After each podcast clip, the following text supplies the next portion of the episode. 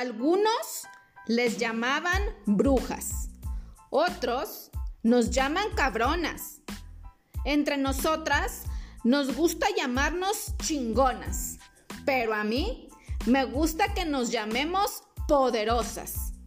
En este espacio vamos a hablar de todo. La familia, el novio, la regla, el embarazo, las tareas, la escuela, las broncas, el feminismo, las provida, las leyes y la política.